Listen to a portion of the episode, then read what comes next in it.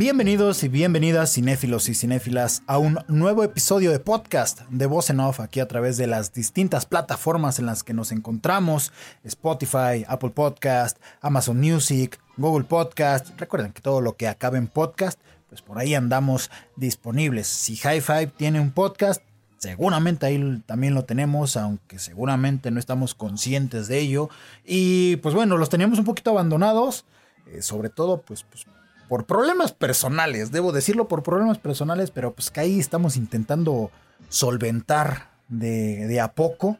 Y la verdad es que quiero cerrar fuerte el año, eh, les adelanto un poquito, pues ya lo leyeron en el título de este episodio y vamos a estar hablando de la nueva cinta de Guillermo del Toro que va a estar seguramente en boca de todos cuando se estrene próximamente en la plataforma de Netflix su cinta Pinocho, su, versión de este clásico tanto de la literatura como del cine animado infantil o, en este caso pues como muchos la recuerdan en su versión de, del siglo pasado con, con Disney, pues bueno, Guillermo del Toro con todas sus manías, con todas sus eh, recónditas ideas obscuras que hay en su mente, pues hizo una versión un poquito más tétrica y, con un poquito más de sabor en, esta nueva versión cinematográfica. También vamos a tener un, podcast, eh, un último podcast de anime, donde vamos a estar haciendo una recopilación de los animes más importantes de, de esta temporada que está cerrando el año. Y por ahí un episodio muy especial que le traigo muchísimas ganas, que lo vengo ideando desde hace aproximadamente un mes que ya se los estaré spoileando en redes sociales, no a través de este episodio, porque pues, la verdad quiero dejarlos con la expectativa. Y pues bueno, hoy vamos a hablar de, Pinocho y para ello, pues, bueno, por ahí tenemos un, invitado muy especial que ya es su segunda vez en este podcast y en cuanto me dijo, ya vi Pinocho, dije, pues vente a platicar de la cinta, porque aparte es una cinta que tiene muchísimos temas alrededor, muy disfrutable, hermosa, preciosa, lloradera por todos lados, al menos en mi función. El buen David Cavazos, el buen David Cavazos de podcast de la, de la Cueva del Cine. ¿Cómo estás, mi buen David? Mi querido Rida, muchas gracias por tenerme una vez más en tu podcast. Segunda vez que estoy aquí contigo y estoy muy emocionado, Rida. Estoy muy feliz, muy contento de por fin hablar de esta película, aunque llevo apenas un día de verla, pero por fin estoy emocionado de, de, platicar de, de Pinocchio, de, Guillermo del Toro. Claro que sí. De Pinocchio, esta versión de 2022, basada pues obviamente en, en, el texto, en aquel texto de por allá de los 1800 de Carlo Collodi, que bueno, ese texto originalmente se llamaba Las aventuras de, de Pinocho, una novela como seguramente tú David has leído estas novelas de los hermanos Grimm que son un poquito más oscuras, bueno, un poquito bastante más oscuras, más retorcidas, ¿no? Eh, retorcidas con R de recio, eso yo diría. Sí, sí, sí, no, pero yo, yo no sé por qué los niños de aquella época leían leían todo eso, por eso había tanto conflicto en aquel entonces, por eso había tanto trastornado, yo creo. Yo creo que los preparaban a la mala, los preparaban a la mala para la vida. sí, sí. Para guerras, para la vida, para... Sí, no, no, no, o sea, una cosa realmente lamentable, al menos desde nuestra perspectiva, en un contexto ya más actual, volteamos al pasado y decimos por qué hacían cosas como esta, pero aún así son textos que si tú también tienes mente retorcida, también los puedes llegar a disfrutar. Como, como muchos, a mí no me ha tocado leer eh, las aventuras de Pinocho de, de. He leído algunas cosas, ¿no? Como algunos resúmenes, eh, algunos fragmentos, ¿no? Que de repente te cuentan del texto y, y, con esta nueva versión de Guillermo del Toro, pues todavía se antoja más. No es, no es como tal que, que se acerque muchísimo a la versión original, creo que sí es una propuesta pues eh, bastante personal de, del señor Guillermo del Toro, de este cineasta mexicano, pero definitivamente es algo que sí le da un refresh a la historia, al menos, al menos comparado con lo que nos trajo CMX, David, porque, híjole, lo... No, hombre, no, eh, ya, aproveché que hoy saqué la reseña en el blog de la Cueva del Cine y justamente dije eso, o sea, la persona que haya decidido sacar la versión de Pinocho de Disney el mismo año que la del Toro es un suicidio. Sí, sí, sí. Es un suicidio estratégico de marketeo, es un suicidio, porque evidentemente va a estar sujeta a las comparaciones. Y obviamente, amigos, yo voy a comparar la versión de SMX con la de Guillermo del Toro, porque tiene cosas tiene, cosas que dije, oye, en la SMX hicieron esto y aquí como que lo hicieron de otra forma que, o sea, para que se entendiera bien. Entonces, eso sí, sí me, me llegó a la mente, pero sí, o sea, la, la SMX, una desgracia, una desgracia tremenda. Y, deja tú que la sacaran el mismo año que la cinta de Guillermo del Toro. Pobre de las personas, pobre de las personas que aprobaron el que saliera esa versión de SMX, sinceramente. O sea, pobres, pobres. Tres meses tres meses llevamos de esa película. Sí, no, qué horror. Y, pasó sin pena ni gloria, ¿eh? O sea, salió la cinta, se medio habló un par de días y la dejaron en, el olvido y de una forma muy, muy justa, porque realmente no aporta absolutamente nada. Nada más yo vengo a sacarla a relucir, pero pues te tenía que comparar porque tiene elementos, como digo, que detallitos que digo, aquí como que ambas versiones tienen esto en común y ahora lo voy a dejar, más adelante, pero, pero sí, rival, ya definitivamente nada más por eso sacaría a reducir la de Pinocho, pero ojo, eh, sí hay algo que aclarar, o sea, no hay que demeritar la versión de los 40. No, no, no. Esa sí, esa no se demerita para nada, o sea, porque también tiene elementos que, punto, que son muy sin sentido, pero en realidad hace mucho también elementos de terror, por ejemplo, como la del eh, los, los niños que se convierten en burro y demás, porque es un trauma. O sea, a mí me traumó esa película eh, cuando era niño y lo sigue haciendo. Y lo sigue haciendo a, a, a, mis 24 años de edad, lo sigue haciendo. no, Pero no se demerita la de los 40. Claro que no. Y recordemos que la versión de los 40 también es un, producto o un resultado de acuerdo a, a su época. Estábamos en unos años donde en Estados Unidos había mucha mucha censura por justo por el código Hayes, que si no conocen el código Hayes, era una regulación que existía en Estados Unidos, que pues la cual de cierta manera restringía que aparecieran ciertas cosas en, cualquier tipo de película, ¿eh? fuera animada, fuera live action, lo que fuera, restringía ciertas cosas como que apareciera un hombre y una mujer en una misma cama, o, o ciertos besos, o que una mujer apareciera con una falda muy, muy corta, y hablo corta de, que llegara a las rodillas. O sea, ese, ese, tipo de, cosas estaba muy limitado. Y obviamente Pinocho fue víctima de, ese proceso, de esa, de esa instancia. Eh, hablamos de Pinocho de los, de los 40. Y, pues fue, fue, víctima de esto al grado que se convirtió en una historia que, que sí es efectiva. Sí es efectiva porque es, es un producto que entre en los terrenos de la, de la moral para entregarle ciertas ideas a los niños de, pues debes de obedecer a tus padres, no debe haber cierta rebeldía en ti, que acá, que bueno, Guillermo del Toro le da la vuelta completamente a la idea de la, de la rebeldía, ¿no? Creo que incluso la, está a favor de la misma. Pero bueno, ya iremos, ya iremos desmenuzando la cinta porque, insisto, tiene, tiene muchísimas, muchísimas cosas. Eh, Primero que, cualquier cosa, David, y es algo de lo que me gustaría hablar. Uf, toda esta polémica que, que salió de que Cinemex no quiso proyectarla y después Cinépolis tampoco quiso y todo así. ¿Por qué le dicen que no, Memito? ¿Tú, ¿Tú sabes algo al respecto, David? ¿Qué pasó exactamente ahí? Porque como que nadie quiere decir nada. Como que nada más dijeron, no lo queremos y hazle como puedas. Pues mira, este, yo fui de las personas más desilusionadas de todo Nuevo León cuando se enteró de que Cinemex no le iba a poner, porque yo, yo vi el anuncio en Instagram que dije próximamente Pinocho en Cinemex, dije, órale. Y ponía las alas, y ponía las alas, ¿no? Sí, o sea, y estaba el calendario de próximos estrenos, dije, va, ya sé que tengo que hacer el 24 de noviembre, pero el 20 y 21 de noviembre, eh, vean Cinemex, o sea, ya nada, 23, a, a ese día salen los, eh, salen los horarios de los estrenos. Nada de Pinocho, dije, pues, ¿qué pedo? O sea, algo anda mal. Entonces, ya para cuando fue el mismo 24 que chocó, o sea, para que vean la desgracia y para que se enojara Guillermo dos veces. Coincidió el día en que Cinemex no sacó la película con lo de, la, lo de los Ariel. Entonces, entre las dos cosas se cruzaron y pues Memito Hawkeye se enojó.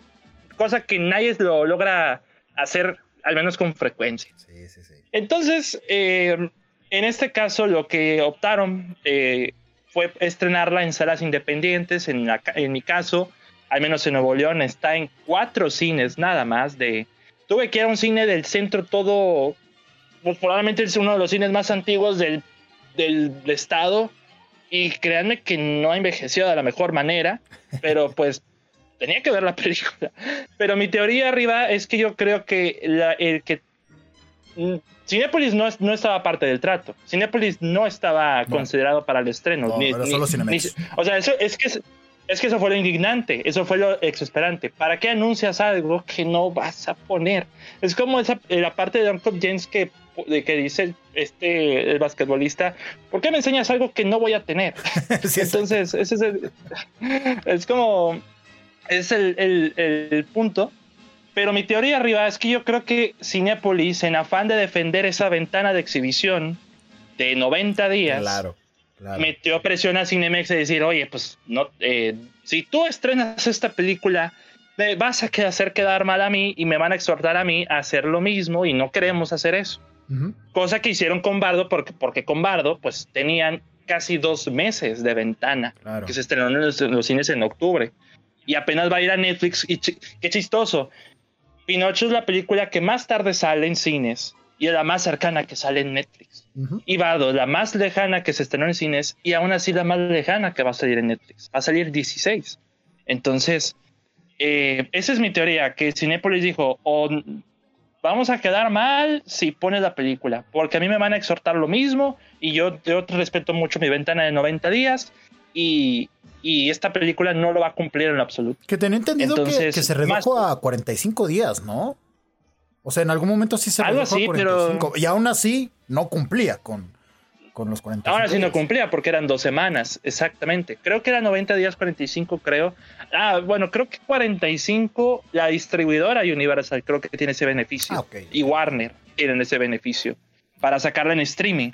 Pero con Netflix no. Con Netflix ahí sí son los 90 días de retacho. Sí. Entonces, eh, esa es mi teoría arriba. Pero sí, yo del 25 arriba, del, del 24 de noviembre al día de ayer, que fui a ver la película al cine, estaba plenamente en la lucha de poder ver la película. Número uno, porque en la Cineteca de Nuevo León, sí, amigos, Nuevo León sí tiene una cineteca, no solamente la Ciudad de México.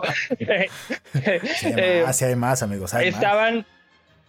Estaban súper agotadas y estaba en un horario que al menos no me cuadraba a la hora de, trabajo. Haz de cuenta que yo salía de trabajar y a esa hora ya estaba la película. Entonces nunca, nunca lo iba a lograr.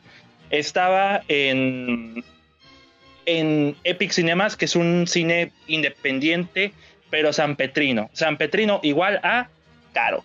180 pesos el boleto, es un cine VIP. Y este, pero al día siguiente optaron por ampliar, al menos en Nuevo León, dos salas más. Uno en un cine que está súper lejos, que tengo que cruzar como eh, cinco ciudades para llegar ahí.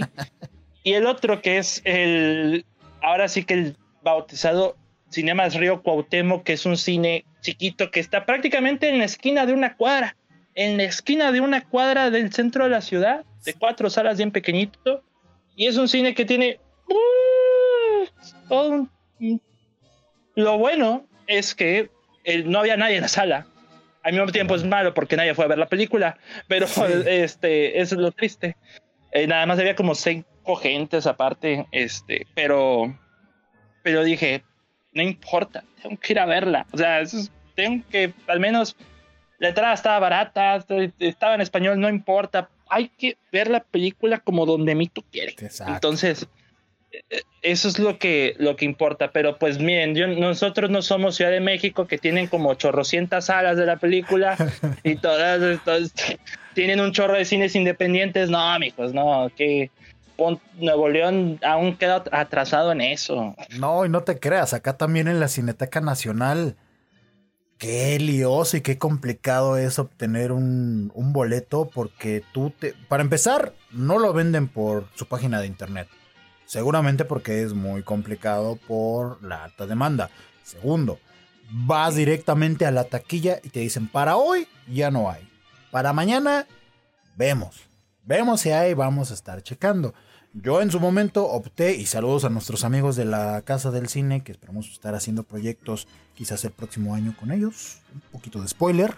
Em, y pues dije, bueno, vamos con nuestros amigos de la Casa del Cine, que ellos también estuvieron en contacto con Don Memito y, con su equipo de trabajo. Oigan, pues tenemos, aquí el espacio en el centro de la Ciudad de México. Ellos cuentan con dos salas pequeñitas, pero bien acondicionadas, muy bonitas. Es un espacio muy lindo para, para ver cine independiente. Dijeron, nos rifamos a, a poner aquí Pinocho sin ningún problema. Y qué bueno que lo hicieron porque es un lugar muy accesible, del cual muchos no... Y, eso me causa un poquito de escosor porque hay todavía mucha gente que no conoce la casa del cine y yo me voy a dedicar a hacerle promoción todo lo que se pueda porque es un lugar hermoso y donde pasan películas espectaculares. Prácticamente todo lo que pueden ver en la cineteca lo pueden observar en la casa del cine. Obviamente, pues bueno, a los que vivimos o tenemos la oportunidad de estar en, el centro de la ciudad, pues es un lugar que, nos queda a la perfección. La cineteca también vaya, pero nos tenemos que mover un poquito hacia, hacia el sur. Y de ahí, pues el cine Tonalá. Eh, en fin, muchos, muchos espacios que levantaron la mano porque efectivamente existe la teoría que fue justo por esta ventana de exhibición, que a mí se me hace muy extraño, porque si ya conocían los tiempos, pues ¿por qué no lo dijeron desde antes, no? ¿Por qué no alguien... Sí, es como que... Es, es que ese es el punto. O sea, no yo no tenía problemas que decir, ah, si Cinemex no la va a poner, está bien. O sea, pero ¿para qué lo anuncias? ¿Para qué lo anuncias? Ese es el punto. O sea, sí, ¿para qué lo anuncias? Exactamente. O sea, ahí ya todos saltaron al brinco, todos, yo también, evidentemente, dije, eh. Y ya cuando vi los tweets de Guillermo del Toro hacia Cinemex, dije, eh, muy calladito anda Cinemex, eh, muy calladito anda Cinemex. Pero pues sí, digo, en este caso, y deja tú, al cine que fui, pues está el centro de la ciudad. Centro de la ciudad igual a, es como ir a un callejón de Nueva York, ahí todo desolado, todo medio vagabundos durmiéndose ahí en la, en la banqueta. No, hombre, este, sí me da un poco de miedo salir ahí porque salía a las 7 de la noche y ya estaba oscuro. Haz de cuenta que tuve que ir a dos cuadras para la estación del metro para, para decir, a la fregada, entonces vamos rápido porque vamos rápido porque a esta hora sí está cañón. Entonces, pues sí, fue una odisea que ahora bien, ya entrando un poco en materia en la película, lo valió. Valió la pena, sin duda alguna, valió la pena. O sea, por este tipo de cine yo pues, haría lo que se pudiera. Sí, sí. A tener que ir a San Pedro ahí a 180 pesos el bollo. bueno, eso Híjole, la verdad es que a mi economía sí le dolería bastante, pero si tuviera el dinero, sí sería un dinero que gastaría por ver esta, esta cinta de Guillermo del Toro. Pinocho, a mí, eh, en mi caso, sí me tocó, a pesar de que es una sala, insisto, pequeña, yo creo que le, cabrán pues unas 25 ah, personas a, lo mucho, exagerando, o sea... Así, chiquillo. Eh, sí, sí, pequeñita, pequeñita, pero muy, muy acogedora. Em, las personas que me tocaron alrededor, le parecían niños chiquitos tirando sus botellas de cerveza cada rato. Y yo, decía, pobre de los, de los dueños y de los empleados del lugar, porque van a tener que estar limpiando después de la función. Qué horror. Compórtense, por favor. De luego cerveza. Sí, luego cerveza. El, dueño, y con justa razón, pues un tanto molesto de, oigan, pues ya somos personas adultas, ¿no? O sea tengan un poquito más de cuidado. Sí se los dijo, así tal cual, así se los dijo, pues obviamente, pues todos, todos con risa y, también con un poco de incomodidad porque pues sí da un poquito de pena, de pena ajena. Y obviamente el reglamento de no puedes grabar, ¿no? No puedes grabar porque si nos damos cuenta, paramos la función y te sacamos. O sea, así de estricto. Ah, sí vi ese anuncio. Sí vi ese anuncio porque yo lo sigo en Instagram, de hecho. Sí, sí, sí. o sea, era de, por favor, no lo hagan. Y, de verdad que el, yo siempre insisto, intenten ver el cine de, donde es de raíz, en una sala de, de, proyección, porque la experiencia colectiva te brinda cosas espectaculares. El hecho de de repente eh, al, final de la película, sin decir exactamente qué, qué, pasa, se imagina muchas cosas por todas las versiones que hay de Pinocho. Pero eh, al final estar escuchando los sollozos de la mitad de la sala llorando por lo que sucede, eso es hermoso. Es que eso es, eso es precioso y pues a uno también se empapa de, de ese mismo de ese mismo sentimiento. Y pues ya entrando de lleno a, a, la película. Antes, antes de que entre, perdón que te interrumpa, quiero hacer una mención muy importante. Dilo, dilo. En mi caso, pues nada más habían cinco gentes, cinco gentes en la sala. Mi hermano y yo y otras tres chicas que estaban atrás de mí. Ok, ok. Entonces, yo me iba a sentar en el lugar donde estaban esas chicas, pero me di cuenta de una cosa. la, el asiento estaba manchado de mostaza. Entonces hice bien en no sentarme. Entonces, cuando yo estaba viendo la película, pues sí, al final de la película se escuchaban ciertos sollozos. Yo dije, oh, pues las chicas están llorando. Me dije, yo no sé si está llorando por la película o porque se dio cuenta de que se sentó en el asiento con mostaza. Entonces. O por las dos, ¿no? esperemos que no. Esperemos que no sea por la pero sí quería hacer esa mención porque, o sea, es que a mí me falta eso. O sea, a mí me falta eso, una experiencia colectiva. Claro. Porque cuando veo películas que yo quiero ver en el cine, aunque fuera todas, son experiencias meramente solitarias. Con Harry Potter me pasó eso, esta vez que la revisité en el cine. Con Jackas me pasó un poquito eso, aunque fue un poquito más, o sea, me, me han tocado salas no llenas. O sea, y me hace falta una sala llena de una película que tengamos en común para sentir esa vibra. Y aunque Pinocho hubiera sido esa película también, lastimosamente, pues para el cine, para las condiciones que tiene el cine, a lo mejor en San Pedro o en la Cineteca hubiera sido genial, porque la Cineteca estaba, agotado. Este, hubiera sido genial, pero pues eso no, eso no evita que la película ahora sí ya, sin interrumpirte arriba, este, pues completamente funciona eh, para verse en cine, como lo demanda. O sea, Netflix no creo que la disfrutaría en lo absoluto, dada los distractores, algo así como sucedería conmigo con Bardo si, se, solamente la viera en Netflix, sin duda. Sí, sí, sí. Y, ojo, no con esto decimos que sea algo malo verlo en plataformas, en la comodidad de tu casa. No es malo, o sea, finalmente es una herramienta que existe, que, puede utilizarse y que incluso se, se, puede gozar, se puede disfrutar. Eh, obviamente por, pues bueno, la alza de los precios en los boletos de, cine. Estamos hablando, por ejemplo, de un boleto de 180 pesos. Que, bueno, yo como con eso dos, tres días sin problema. Ya, eh, ya. San Pedro es como pagar un chicle, o sea, es como... Cualquier cosa. es como que una limosna cualquiera que pase por ahí, San Pedro. Ustedes pagan en dólares. Ustedes ya, ya. Sí, exacto. Ustedes ya manejan otro tipo de, economía. Ya saben que los del norte se quieren independizar de México. Ya por e, eso es muy evidente. por eso pagan Regal, Regálanos Texas. Regálenos Texas, por favor. O métanos en, en, Texas. Queremos que nos metan en Texas para formar parte de Estados Unidos, por favor. ¿Quién quiere ser parte de la tonta Texas? bueno, pero quitando los comentarios que estamos haciendo, un, poco xenofóbicos.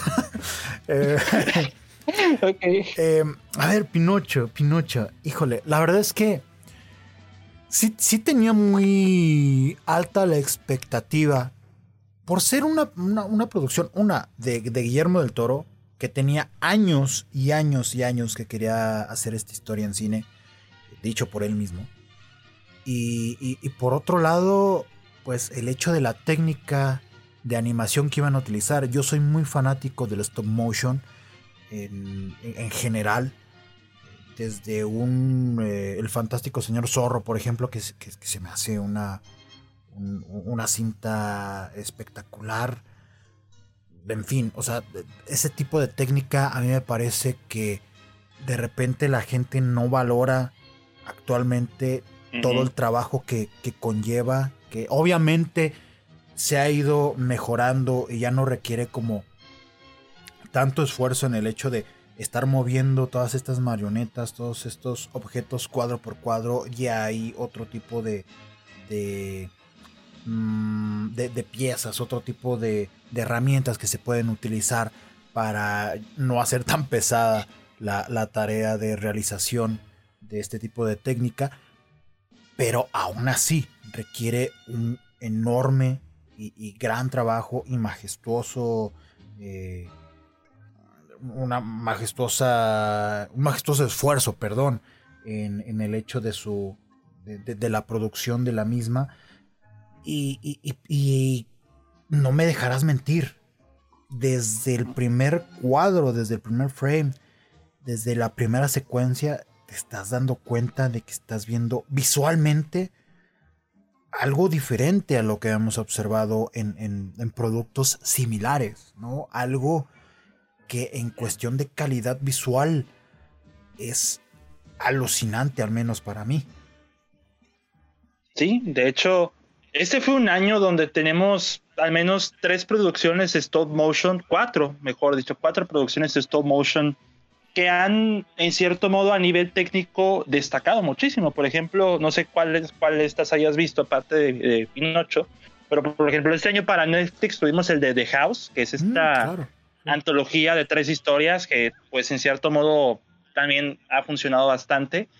Wendell and Wild de Henry Selick, de hecho, una leyenda en el stop motion Henry Selick, aunque la trama no me encantó para nada, pero la técnica en eso no, no hay que negarlo. Mm. Y la que probablemente junto con Pinocho sea lo mejor que hemos tenido en animación en este año, que es Marcel the Shell with Shoes On o Marcel el Caracón con zapatos.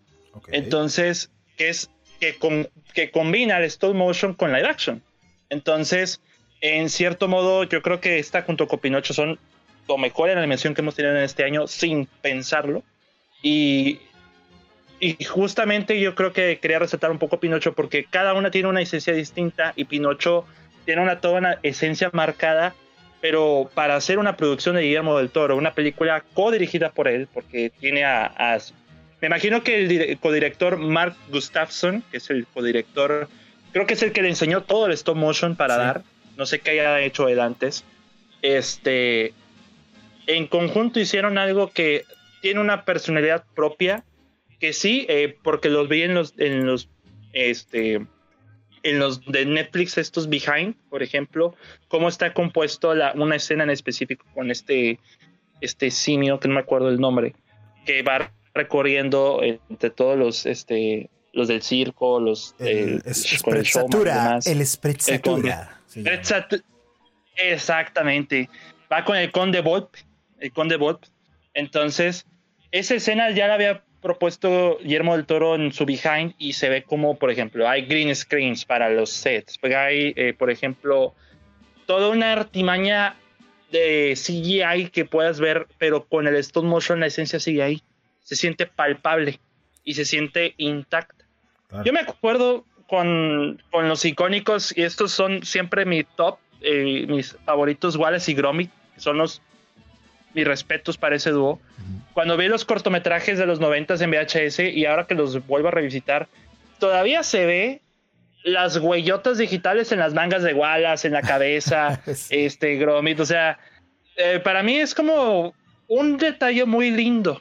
Un detalle muy lindo que ahora con, con la animación de, de, de, estos años ya no se presencia tanto, pero eso no deja de ser un arte no deja de ser un arte en su máxima expresión. Quiero hacer un, paréntesis.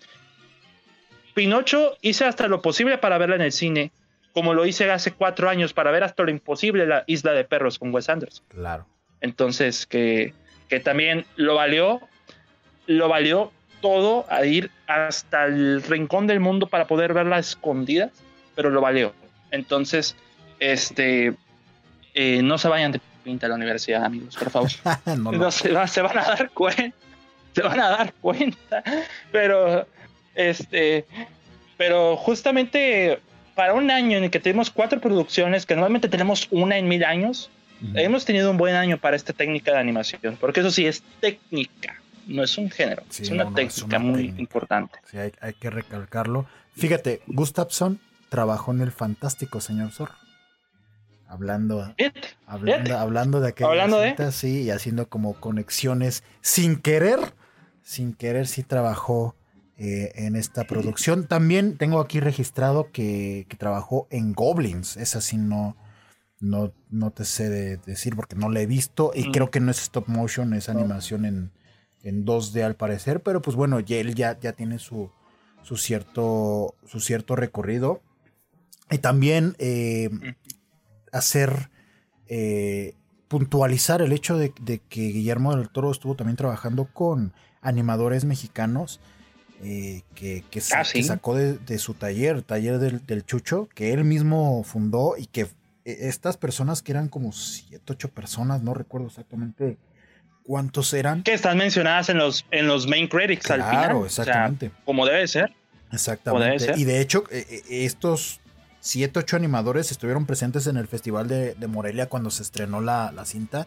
Fueron, bueno, en ese momento Guillermo, pues por temas personales con, con el, pues, el fallecimiento de su, mamá. sí, pues no pudo acudir al evento, pero pues allí estuvieron los siete, son siete animadores mexicanos que fueron los que estuvieron dirigiendo a todo el equipo de, de animación, los que se encargaron de hacer esta obra espectacular. Y eso me gusta destacarlo porque mm, por azares del destino y, por entrevistas que he logrado realizar, de repente el estar enfrentándose a un universo o, a una industria en México que es muy escasa en cuestión de animación, la verdad es que es bastante triste porque sí hay muchísimo talento en ese sentido, en, ese rubro en, México.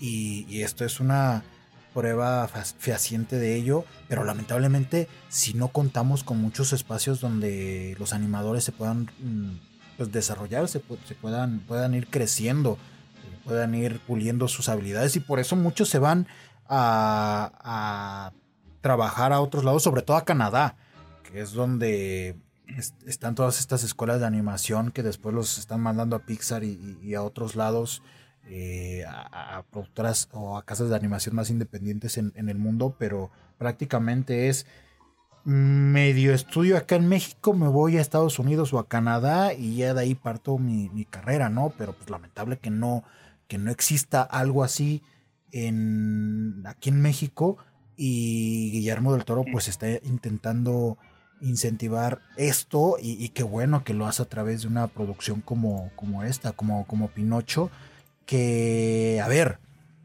ya pasando un poquito a la, historia de entrada y sin intentar soltar tanto spoiler, que habrá situaciones que pues seguramente ya lo habrán visto en el clásico de los 40 o en otras versiones de Pinocho, empieza de una forma distinta.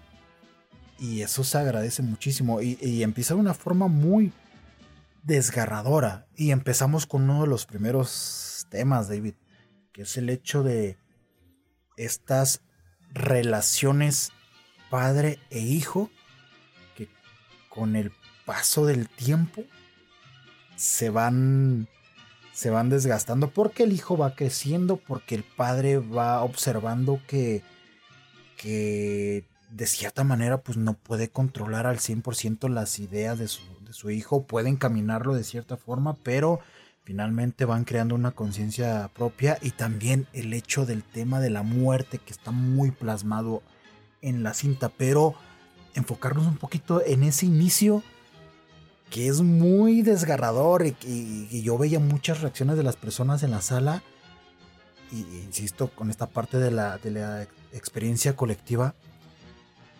definitivamente sí le imprime un sello propio Guillermo del Toro y de aquí parte con muchas situaciones, incluso con, con el contexto temporal que está plasmando. Pero, pues bueno, David, ¿tú, tú qué observaste en, ese, en este sentido, en, cuestión de, del inicio de la cinta? ¿Cómo fue construyendo poco a poco a, a los protagonistas de la misma?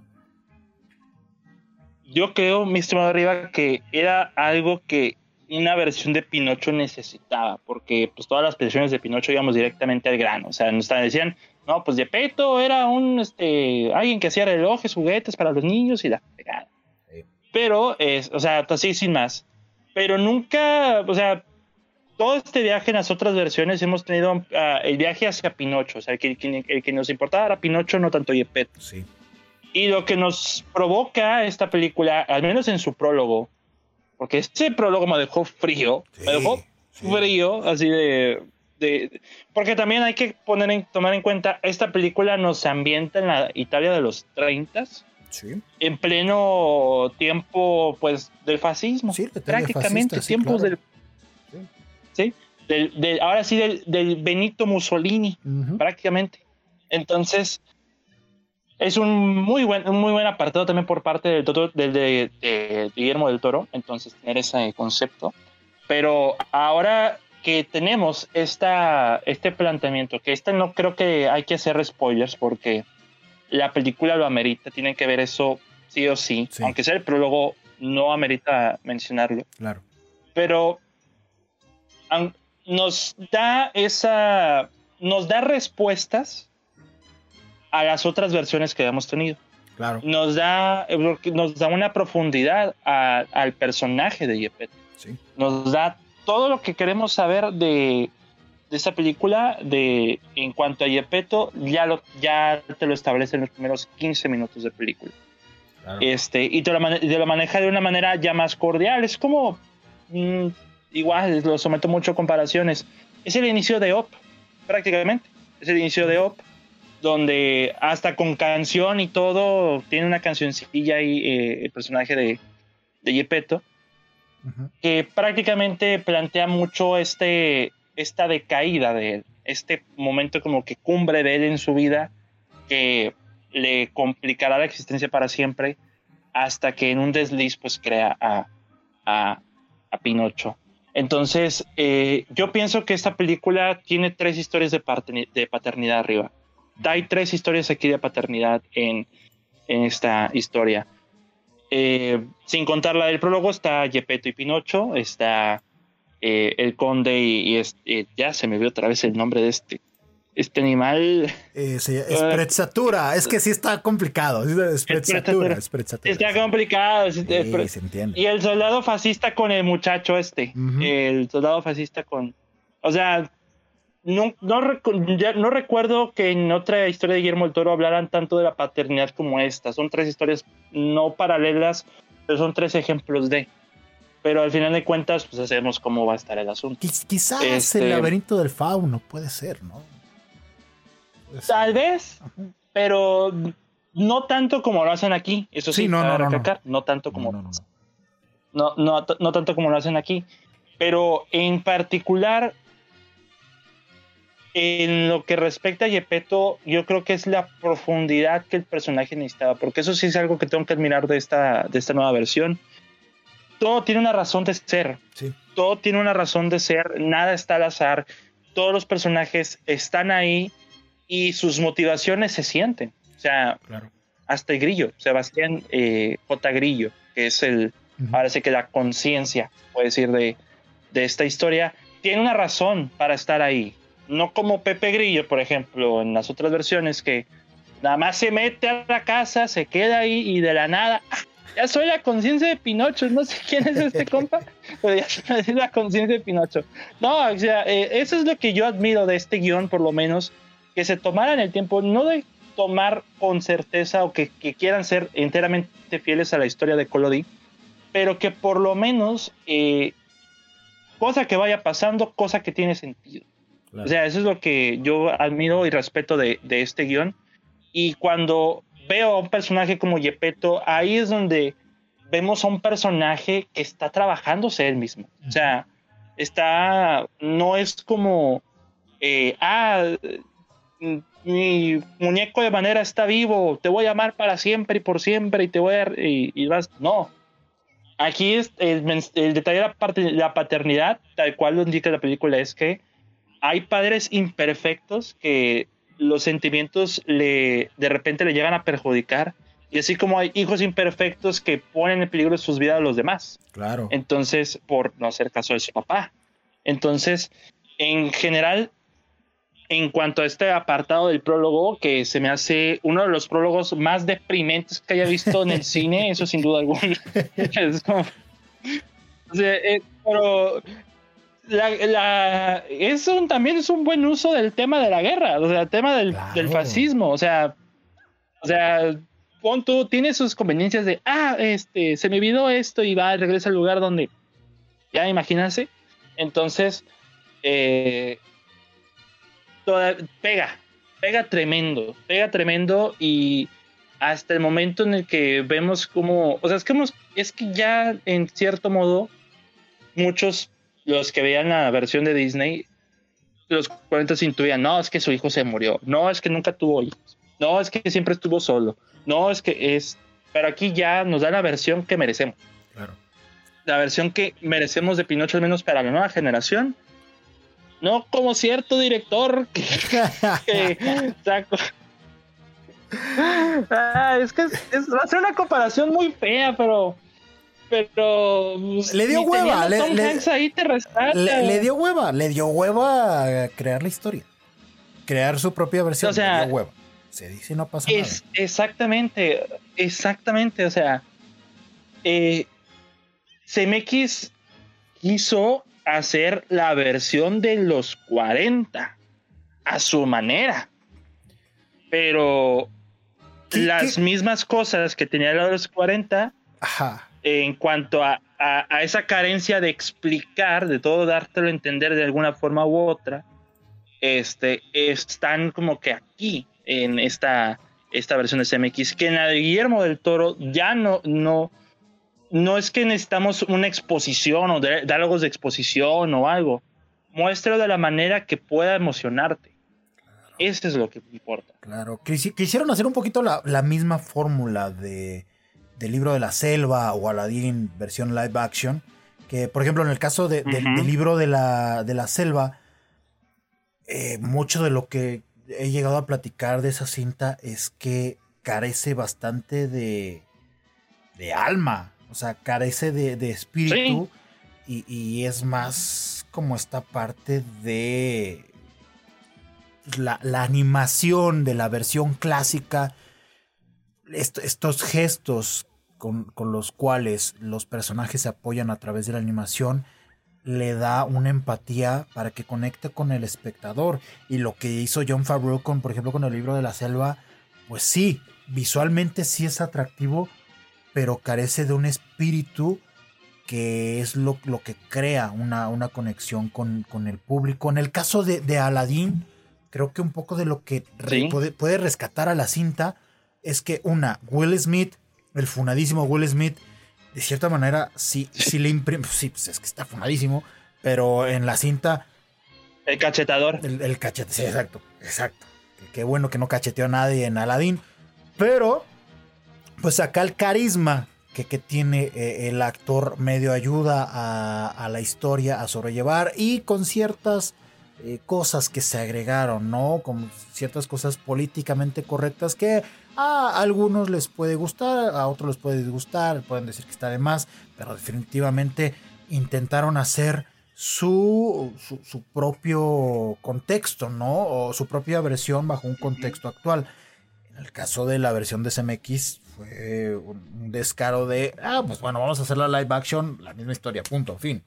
No vamos a meternos en camisa de once varas, pero no, tomaban, no tomaron en cuenta que, pues bueno, los, los jóvenes o la audiencia, no hablamos ni siquiera de los jóvenes, también de los adultos, la audiencia eh, en, la actualidad, pues ya es un tanto más exigente, ¿no? Ya, o sea, no es la misma audiencia de los años 40, que pues el cine era muchísimo más joven y podían sorprenderse con más cosas, y acá a ver, no hubo un extra, no hubo un ingrediente más que sazonara mejor este caldo de, de CMX que salió totalmente desabrido, que en el caso de, de, de, este sazón de Del Toro le va agregando justo un yepeto más tridimensional, más desarrollado, más roto, es un, un yepeto más roto, justo por lo que sucede eh, en, en, el inicio de la película, está totalmente devastado y lo que hace que, también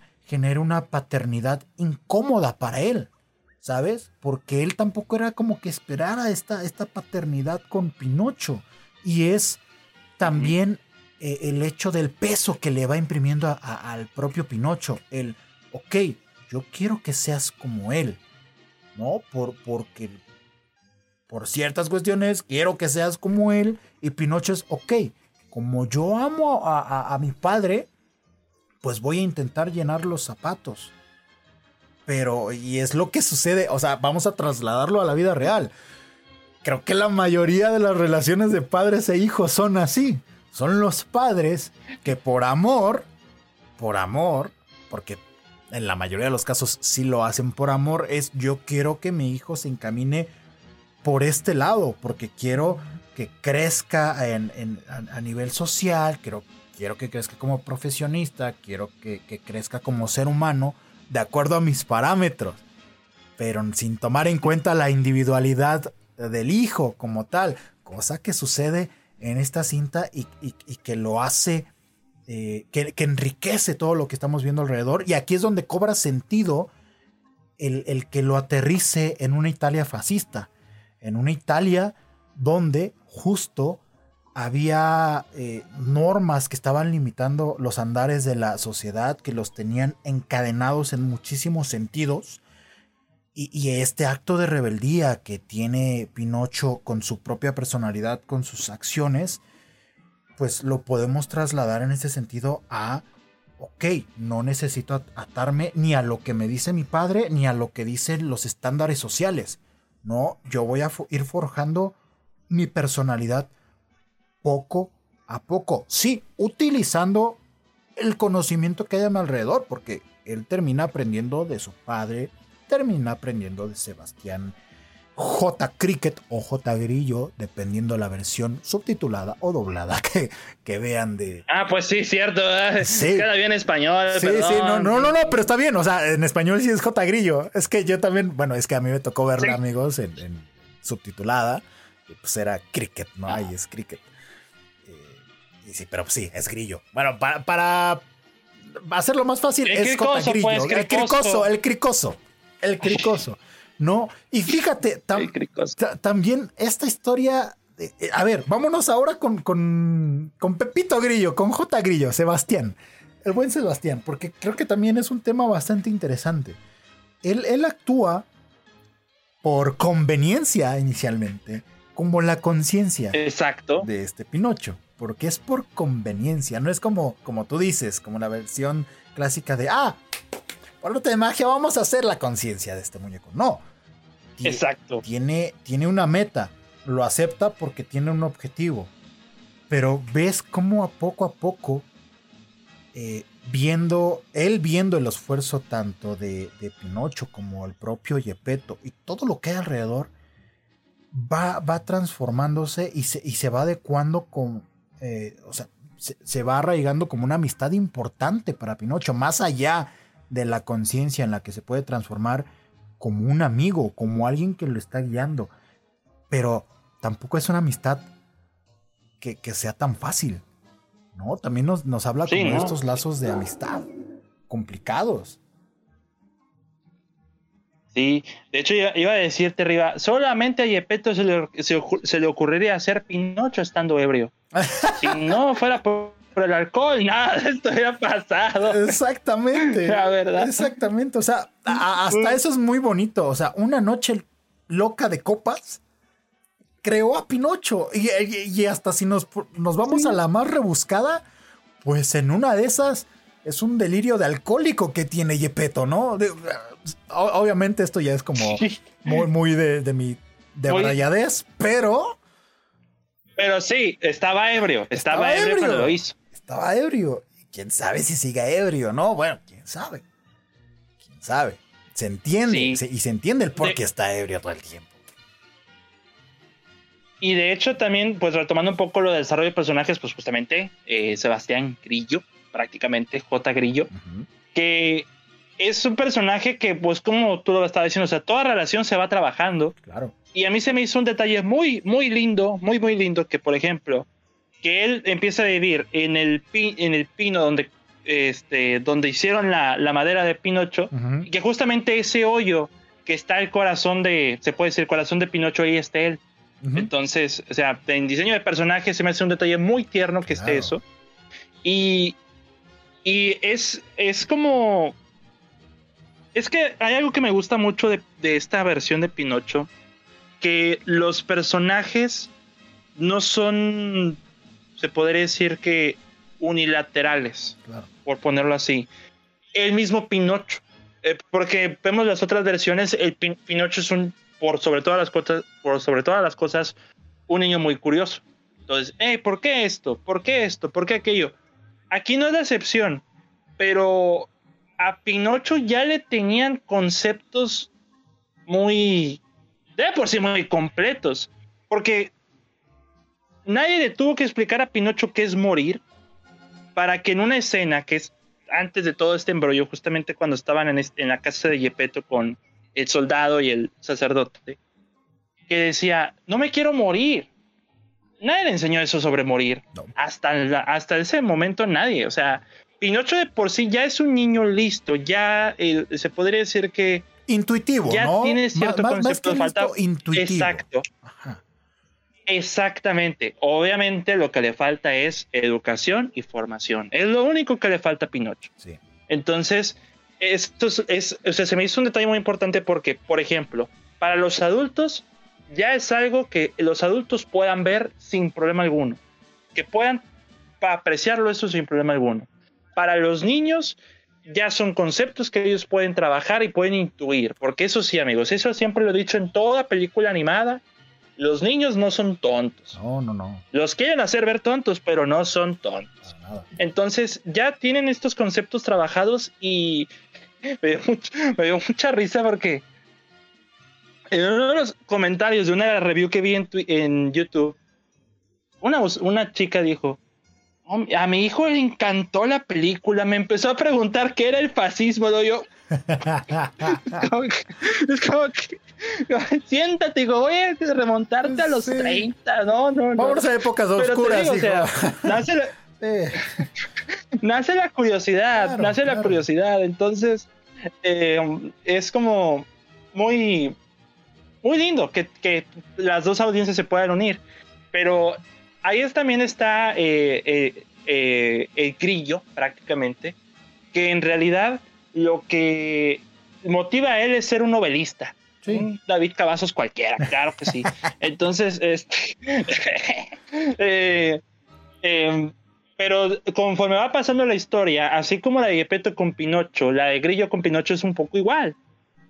Mientras que con Yepeto y Pinocho están trabajando para ser padre e hijo, mientras que Yepeto no lo acepta como tal, eh, eh, no acepta que el cambio con Grillo y, Pinocho están trabajando para fomentar una amistad, que no sea solamente que el Grillo le diga qué hacer a Pinocho, sino que sea verdaderamente un amigo para apoyarlo siempre. Claro.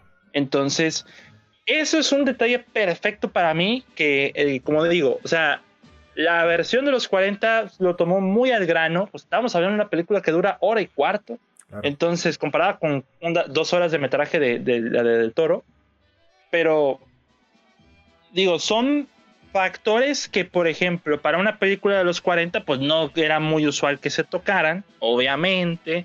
Cosa que la de este año de CMX se esperaría que hubieran tocado, que hubieran ido por ese camino, y no lo hicieron.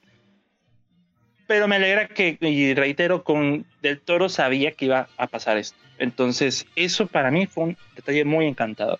Sí, y agregando a lo de, a lo de Sebastián Grillo, J. Grillo, también, además de, esta parte de la amistad, el hecho de cómo él va tomando conciencia, porque él efectivamente quiere ser un novelista, viaja por el mundo para, digamos, de cierta manera encontrar su propia voz, encontrar su propia historia, pero el hecho de cómo se enriquece de las experiencias de los demás, porque él prácticamente lo que quería era encontrar una cueva donde estar solo escribiendo como ermitaño nada más. Pero una vez que se empapa con el mundo real, porque al ser un viajero tú lo que buscas son historias. ¿Para qué? Para enriquecer tu cultura, para enriquecer tu, experiencia de vida. Y eso es lo que sucede al encontrarse, primero, con la historia de desgracia de Yepeto. Dos, con este chico inocente que está conociendo el mundo. Tres, con eh, el peligro eh, político que hay alrededor de estos personajes. Cuatro, con el peligro de, abuso infantil de cierta manera que está viviendo Pinocho.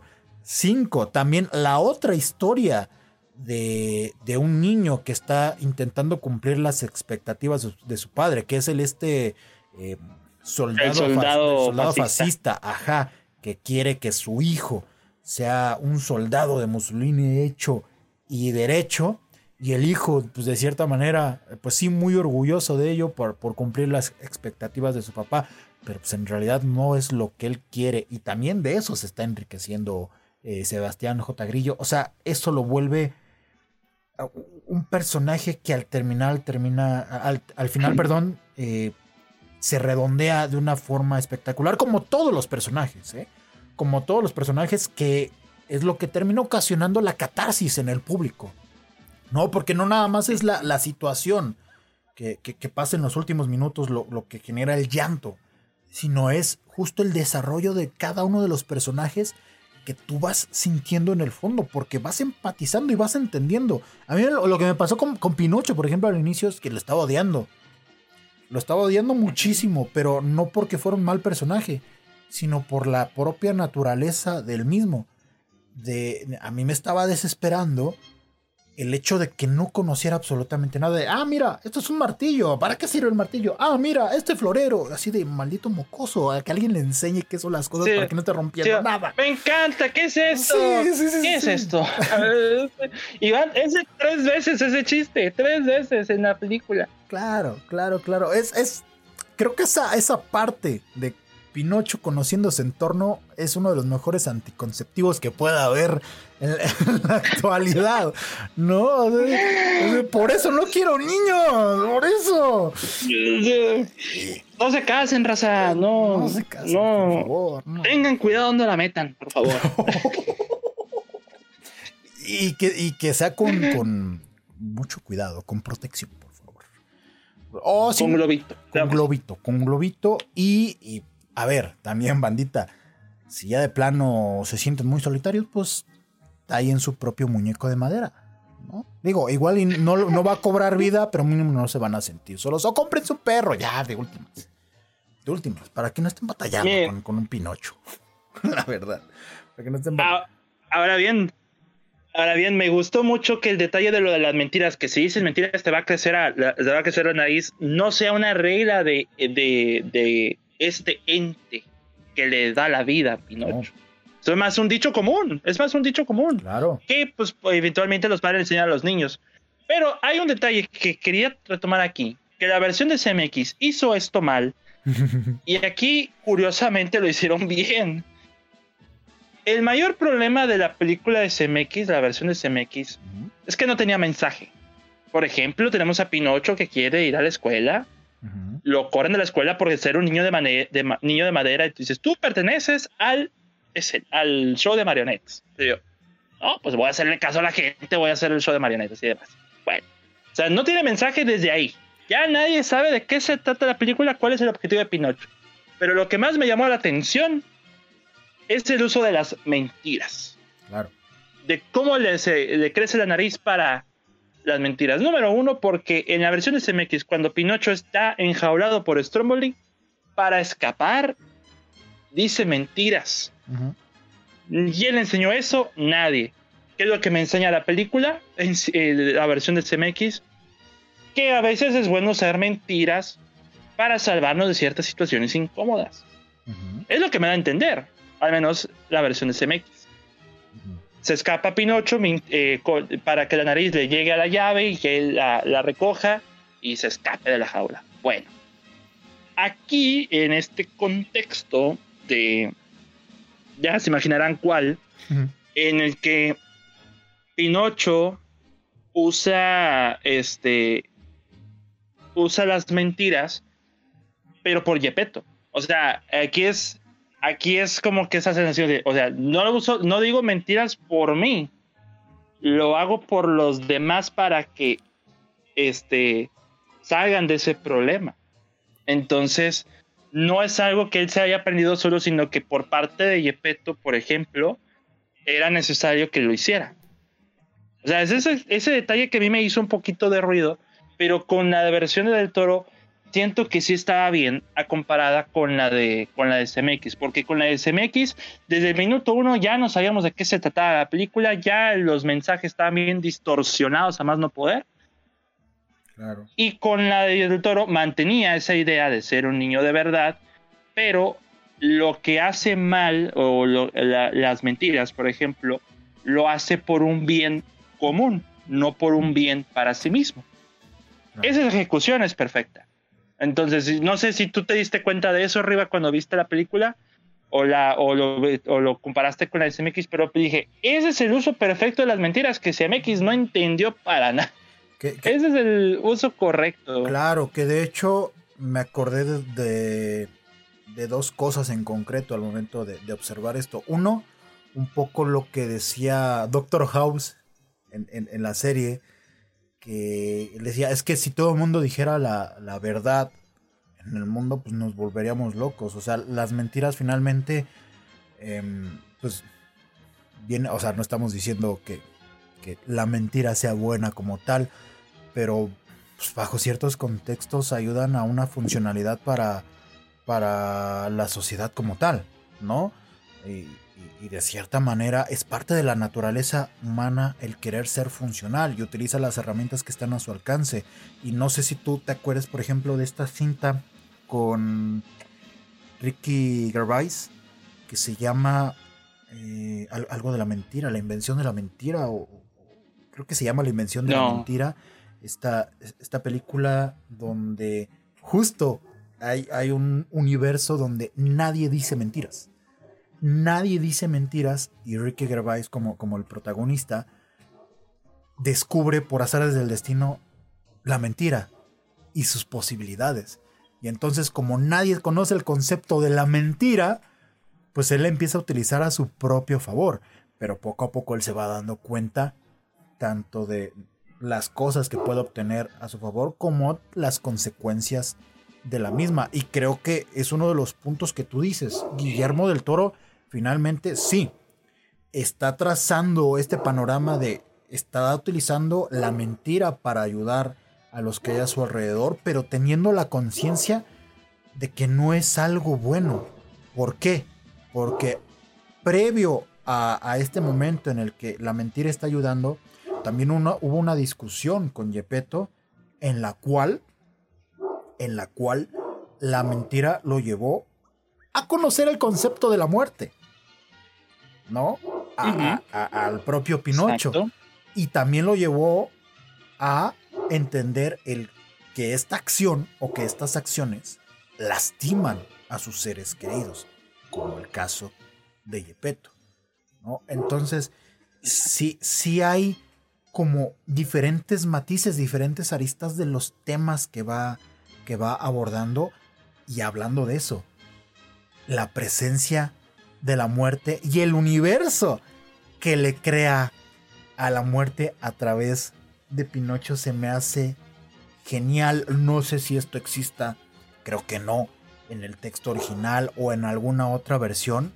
Si no me equivoco, creo que este es un aporte 100% de la mente de Guillermo del Toro.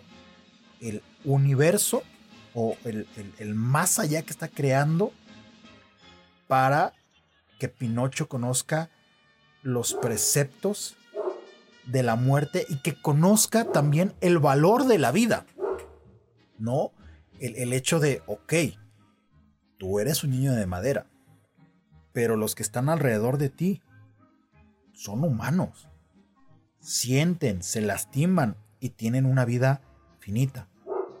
Así como tus relaciones debes aprovecharlas al máximo porque, porque las relaciones son finitas.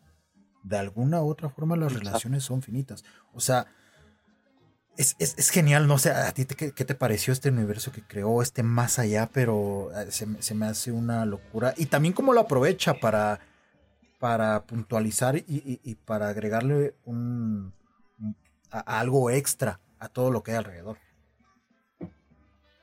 Sí, mira, en un principio me asustó este concepto porque dije, bueno, es, si usan este concepto, pues ya no hay mucho de qué preocuparse. O sea, Pinocho se puede morir cuando quiera y puede volver. Eso es, eso, empieza a asustar. Sí, porque, sí, sí, porque inicialmente lo ves como algo externo. Dices, o sea, ¿para qué estás agregando? Parece algo de más, ¿no? Inicialmente. Exacto. Pero en realidad, esta película te, es un ejercicio mental. Este. lo que dicen es: no, no, no. O sea, en este caso todos tienen sus reglas, todo tiene sus reglas, o sea, tú podrás aprovechar ese beneficio, pero los demás no. Los demás van a tarde o temprano a desaparecer, no los podrás ver. Entonces, cuando en el tercer acto, cuando aparece ese concepto, ese concepto que hace, que provoca un momento muy emotivo al final, entiendes, ok, esta película realmente dio pues, todas las bases necesarias para que este concepto funcionara. Tengo una duda arriba, eh, esto ya por, la, por el elenco, pero ¿quién es Tilda Swinton y quién es Kate Blanchett? ¿Quién es la que le da vida a Pinocho y quién es la, que controla lo de la muerte? Eh, Kate, Kate, Blanchett, Kate Blanchett es el mono, de hecho, es, es Pretzatura. Eh, ¿Es en serio? Sí, sí, sí, yo también me sorprendí, yo también me sorprendí. ¿Es, en serio? Sí, sí, sí. ¿Es en serio? Sí, claro. Eh, y Tilda Swinton. Entonces me está diciendo que las dos son las dos. Y, Tilda Swinton, Swinton, perdón, es eh, el hada. Es el hada que le da vida a Pinocho. ¿Y quién es la de la muerte? La de la muerte. Ella también. Eh, ¿Quién es? Fíjate que ese dato sí no te lo tengo. A lo mejor es Tilda Swinton y, ya hace camaleónica también la voz, en la parte del físico, entonces no sé. Sí puede ser. Bueno, son hermanas, estos dos seres son, son hermanas, entonces puede ser que sí lo comparta, porque en este caso sí no tengo el, el dato. Oye, no tenía idea que Kate Blanchett sea... ¿Y casi no habla? Casi no habla.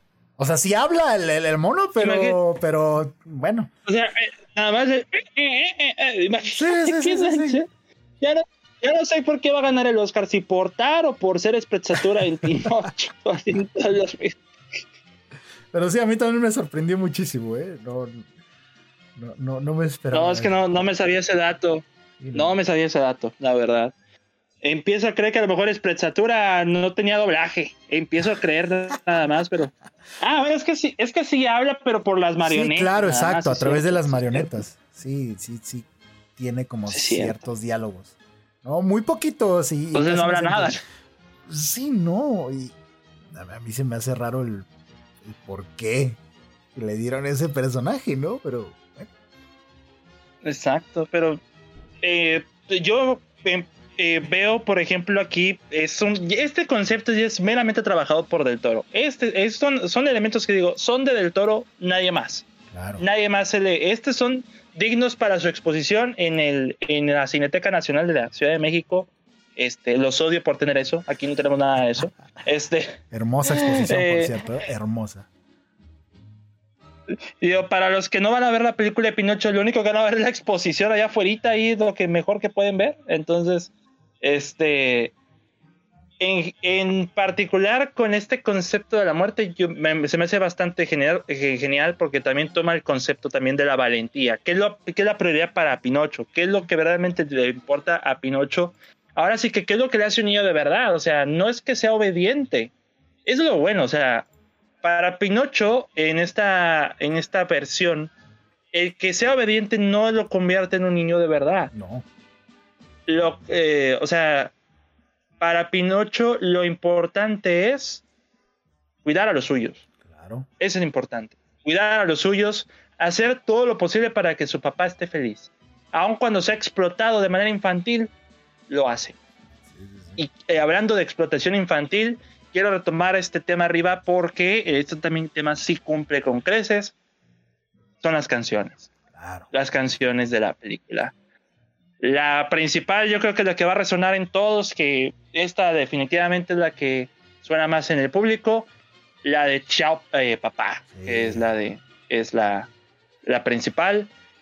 ¿Qué, qué cosa, qué cosa con, con esta canción, de verdad. Sí, O sea, definitivamente la, la, música, porque no nada más son canciones que están puestas al azar, sino son canciones que funcionan en favor de la trama, en favor de, de generar una, eh, e, el hecho de, de, un avance con la historia que estamos viendo, complementar la escena que está pasando y también funciona para redondear el crecimiento o la personalidad del, personaje que estamos observando. O sea, sí todo está muy bien embonado para que cumpla un, propósito en, concreto y de igual manera la música que hace Alexander Desplat, o sea, la música ambiental me parece que también acompaña de una manera espectacular porque en los momentos que tiene que ser sombrío lo es, en los momentos que tiene, eh, que tiene que ser luminoso también lo es, que es algo que Alexander Desplat tiene eh, muchísimo en su trabajo o es una de sus mayores virtudes de, cierta manera. Y, es, es creo que también una de las virtudes de la cinta, el hecho de que te puede tener en un momento donde todo está brillando cual sol veraniego hasta enterrarte en, en una depresión invernal importante, ya sea a través de un personaje, de su diálogo, de la música, del encuadre, de la secuencia, ya sea con cualquiera de estos elementos, algo te va a mover, algo te va a generar de, forma interna y creo que Alexander Desplat lo, lo hace de manera completamente pues espectacular, ¿no? Y, van a ver que, no sé si tú estás de acuerdo, pero esa justamente esa canción principal de la cinta seguramente la van a nominar para el Oscar. Seguramente. No, no tengo la menor duda. Va a estar en los Oscars porque no hay tantas canciones que destaquen en, para, para nominación más que la de Lady Gaga de Top Gun Maverick y, y ya. y ya, yo creo, porque a menos que nominen a Carolina de Taylor Swift, que a lo mejor, que ojalá y sí, no está mal. Yo estoy bien con eso. O la de This is Alive de Everything Everywhere All at Once, también, a lo mejor, tal vez. Pero pero esta de Chao Papá, yo creo que esta va a ser la nueva Recuérdame de, Coco, prácticamente. Entonces, es, ese es el, las vibes que da esta, esta canción. Pero sí, o sea, justamente para hacer un musical, las canciones, porque aquí también están cantadas en español, que en español también no defraudan en el absoluto, eh, funcionan. De hecho, eh, ahora sí, Riva, te voy a decir, bueno, tú que la viste en inglés, te puedo decir que el doblaje de la película no defrauda para nada. Para empezar, el doblaje es dirigido por Ricardo Tejedo. Ah, mira. Todo un máster. Todo un máster. Yepeto es Jesse Conde. Yo le digo todo. Yepeto es Jesse Conde. Jesse Conde, eh, señor cara de papa, Tiger, este, William Defoe en Spider-Man.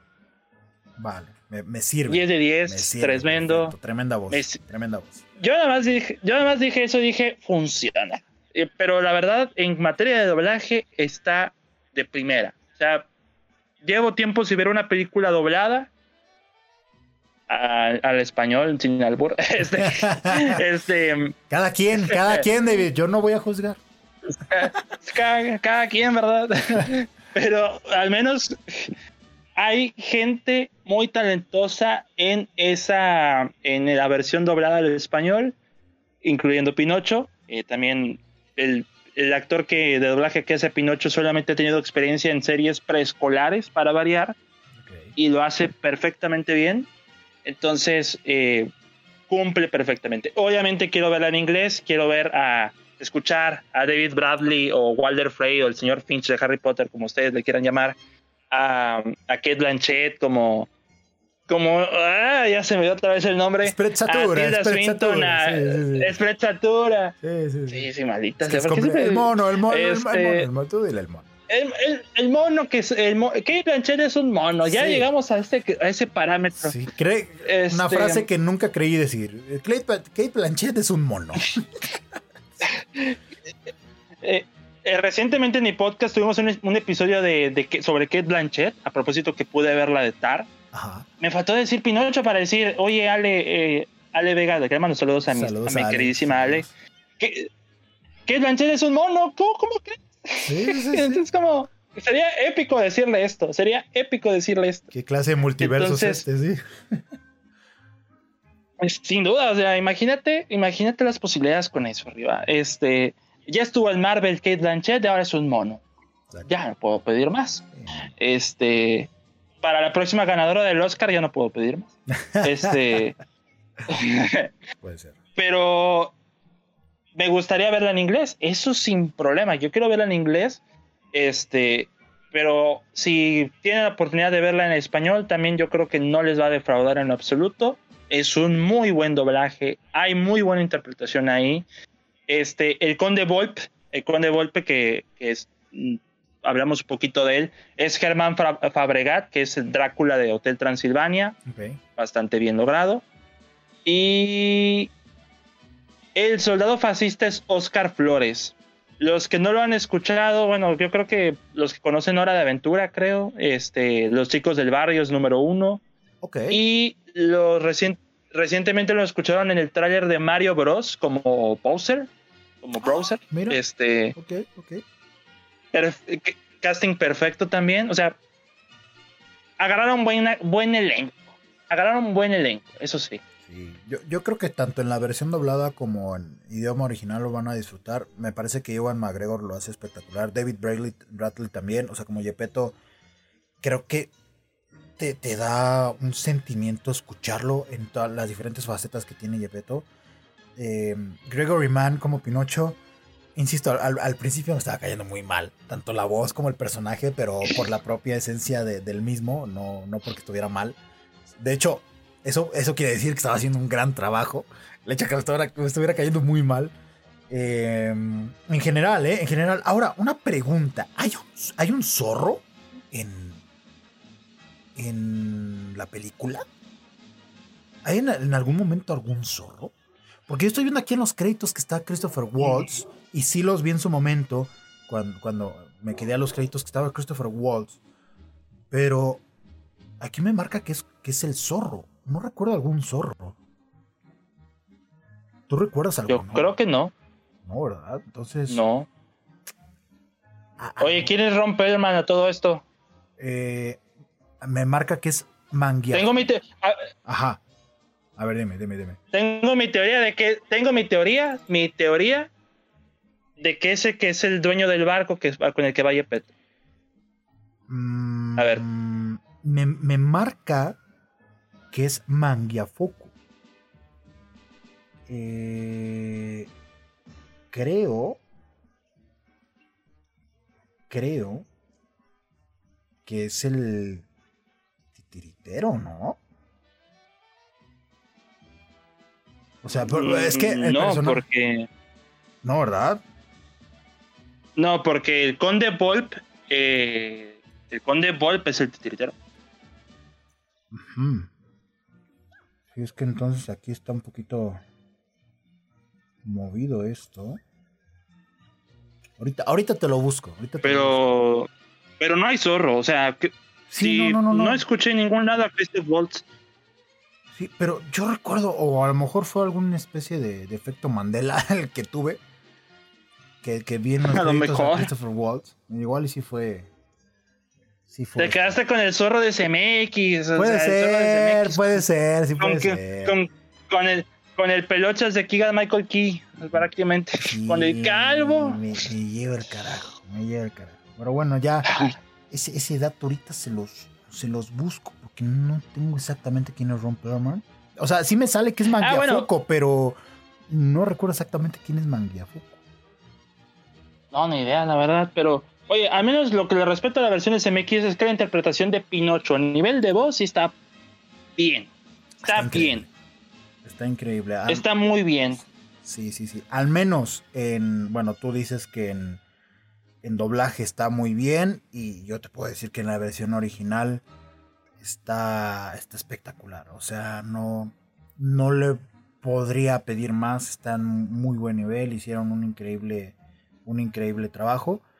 Y sigo sin encontrarlo de Ron Perlman. Bueno, creo que les vamos a terminar debiendo ese dato porque no lo encuentro, No encuentro. O sea, me, me aparece que es Mangiafuco, pero no termino por, por eso. A lo mejor yo creo que es el, ese del bote. Ese del bote. Puede yo creo que. Puede ser que sea ese. Ese es del barco.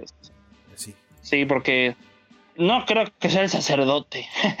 Para nada. No suena como. No, no, el sacerdote no, no, no suena que sea él. No suena. A ver. Mangiafuco, Pinocho. Aunque Mangiafuco. Ajá. No es el soldado tampoco. Mm, ¿El papá, te refieres? Sí. Mm, puede ser, ¿eh? Puede ser, pero es que, insisto, no... No encuentro. Bueno, ahorita, ahorita lo, buscaremos en imágenes. O si no, pues bueno, ya...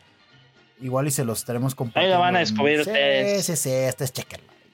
O si no, se los dejamos en redes sociales también. ¿Cuál es la bronca? Sí el cast con su imagen y su personaje, se los dejamos. Yo me, encargo de hacer esa, esa, tarea para no deberles ese, ese dato, porque también los, los, nombres en italiano, pues tampoco me ayudan mucho, ¿verdad? tampoco me ayudan mucho. No, para nada. No ayudan para nada, tienes toda la razón. Sí, no, no, es, es como el nombre del, del, mono. En fin, ahorita, si no les encuentro, se los dejaré en, en redes sociales.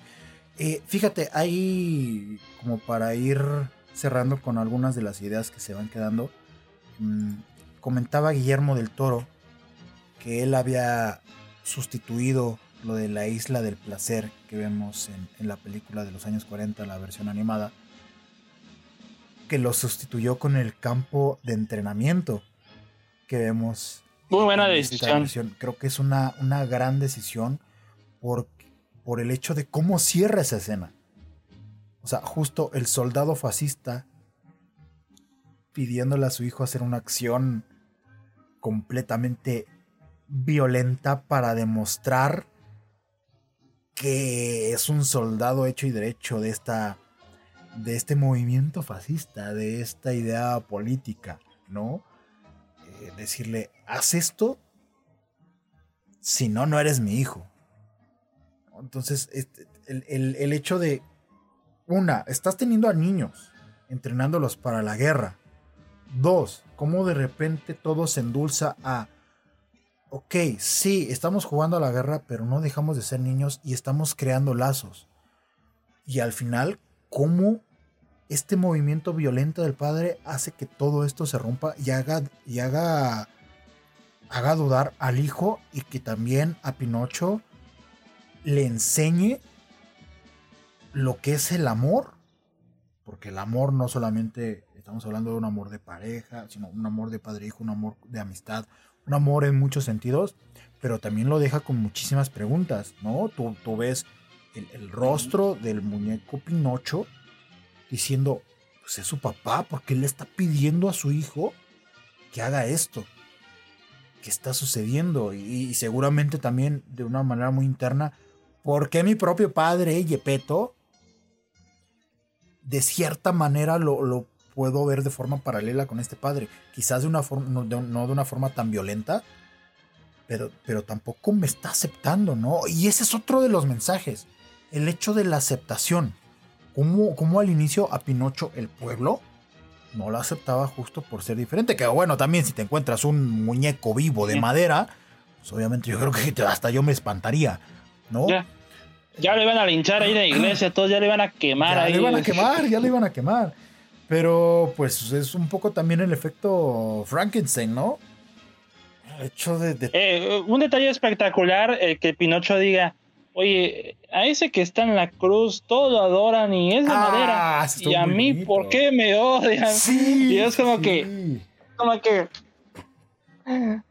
Eso, Pinocho, eso, cuestiona la religión, tumba las fronteras. Cuestiona por qué le rezan a un muñeco de madera sin vida. Y de hecho, récenme a mí que yo sí resucité el tercer día. De hecho, te, te, he de platicar que cuando salió esa secuencia, en la sala en la que estaba, sí fue un momento incómodo. O sea, yo sí lo noté, porque era entre, entre que risas y entre que, oh, no mames, qué fuerte, ¿no? Porque, porque sí, ¿verdad? sí es un cuestionamiento importante. O sea, quieras o no, con una pequeña frase y una pequeña secuencia, ya le tiró a la religión. Y, Sí, yo, yo dije, Memito Hockey, qué bueno, qué bueno, ¿quién hay? Qué, bueno que le tocó su cebollazo. Está bien, está bien, tú échalo. No, no, pasa absolutamente nada, pero hasta esos pequeños detalles son los que, los que le dan vida a, esta cinta. Pero pero es bueno porque el personaje del, sacerdote al principio dice, ¿qué, ¿qué, es esta cosa? ¿Qué es esta brujería? Ya después dije, bueno, pues lo, lo bueno de esto es que entiende ahora que Pinocho existe. Que ya es algo que es inexplicable. Les puedo decir que es un milagro cuando, lo cuando revive, por ejemplo. Por poner un ejemplo. Entonces, ya no es algo que ellos tomen como brujería. Que normalmente cuando pensé, bueno, van a tomarlo porque, por el camino de que es alguien hecho por brujería y demás, es como que, no, pues que... Yo creo que Del Toro ya sabía que eso iba a ser una flojera a la hora, de escribirlo. Entonces van por ese camino de que de aceptación de que bueno, el Pinocho existe. Hay que lidiar con eso, Pinocho existe. Es un muñeco que habla, es un títere, entonces existe. Los lo, normalizan, pues es que no les, no les queda de otra. No le encuentran alguna explicación no les queda de otra. sí no es como la de SMX que lo sacan de la escuela porque no es de un niño de verdad. Es como que. Sí. Por Dios, SMX, por Dios. He perdido mi fe en ti desde el 2015. Entonces, pero ve. Este. Pero, pero, pero lindo detalle ese que cuestión de Pinocho, pues oye, pues ¿por qué lo alaban a él y no se mueve? Y yo que me muevo y me tachan de brujería. entonces, como que. Y deja tú. Cuando sucede lo de. Lo del prólogo, el crucifijo de, Jesucristo no tiene un brazo. Y aún así lo alaban. Sí. Y aún así lo alaban. O sea, aunque esté imperfecto, como quiera lo alaban. Entonces, ahora, pues, como Pinocho está, pues, prácticamente desaliñado, por ponerlo así este, este, con huecos y lo demás, y aún así lo ven como esa, no lo ven como una maravilla, lo ven como, ah, ah, normal, así. Sí, sí, sí. Me pareció, me pareció un detalle muy interesante. Sí, sí, sí, es que... Mira, mira, menos mal que no les tocó católicos ahí, porque no, bueno. es como que... Una dota, Guillermo del Toro, por, por decir que y no te creas, ¿eh? Igual en una de esas después se lo sacan. Igual, ya Deja que llegue Netflix. Deja, deja que llegue No pasa el primer fin de semana para que digan, no, mi hijo me cuestionó por qué Dios existe. entonces no, no. Exacto. Porque ahorita creo que las personas que han tenido oportunidad de ver Pinocho en cines eh, es una audiencia que está acostumbrada a ver este tipo de cine más, eh, más alimentado de este tipo de ideas que, cuestionan el entorno. O sea, porque estamos hablando que Pinocho se, está proyectando en cines independientes. Pero como dices, una vez que llega a Netflix, lo va a ver la señora que va todos los domingos a misa. Entonces, ahí vamos a ver si justo ese pequeño mensajillo no les cala y, me quieren funar a mi Guillermo del Toro siendo Guillermo del Toro. Espero que no, espero que no, espero que, que lo tomen como, como lo es. no, no, no me funen a Guillermo, funen al co-guionista si quieren, pero no a Guillermo, por favor. No, pues funen a los que no quisieron exhibir la película. No es cierto, saludos a Cinemex. Ah, nos, tratan, nos tratan muy bien. Sí, nos trata muy bien Cinemex, este, pero pues, sí se mamaron. Porque no Cinemex, trabajé para ti y así, trabajé para ti y así me pagas. O sea, hasta, ni, el ni el finiquito me, me dolió más como lo que hiciste. trabajé hace cinco años para, sí, bueno. para Cinemex. Imagínate. Mira, es, ojalá que esto en algún momento genere, que ya se está haciendo, pero que genere algún tipo de cambio en, las formas de exhibición de las cintas que también se que, también se, estrenan en, plataformas de streaming, porque ya es algo que está en, nuestro día a día. O sea, ya es algo que consumimos y, que difícilmente, difícilmente va a desaparecer. O sea, eso se va a mantener ahí durante muchísimos años. No sé cuánto le quede de vida, no sé si se va a quedar para siempre, no lo sé. Pero de que le queda mucho tiempo, le queda mucho tiempo. Y los cines, en este caso, al menos en nuestro país, Cinépolis, Cinemex, sí deben aprender a, a vivir con eso, porque todavía hay mucha audiencia, muchísima. Obviamente no tanto como antes, pero todavía hay mucha que disfruta yendo al cine. O sea, público va a haber. Tienen que cambiar las estrategias, que tienen que... Como, como lo hicieron con, con esta película eh, de terror Mal de Ojo, eh, película mexicana, que Cinepolis la convirtió en, un producto o en, en un evento cinematográfico. ¿no? Generándole publicidad por todos lados, construyéndole un, un este, un juego, es que no sé si es un juego, un, se me olvidó la palabra, pero es un, lugar propio, un escape room, sí, pero hay, otra palabra, un escape room, es, es un escape room, pero un lugar propio de terror en Six Flags a la película, cosa que pues creo que no se ah. había hecho para una película mexicana, ojo una película mexicana. Eh, pues mira, resultado final es la tercera película mexicana más taquillera del año. Ahí está. Eh, insisto, son bueno, estrategias. 35 millones de pesos, pero, pero pues funciona. Qué bien por Isaac Esban. A mí me, daba mucho entusiasmo por él en su letterbox.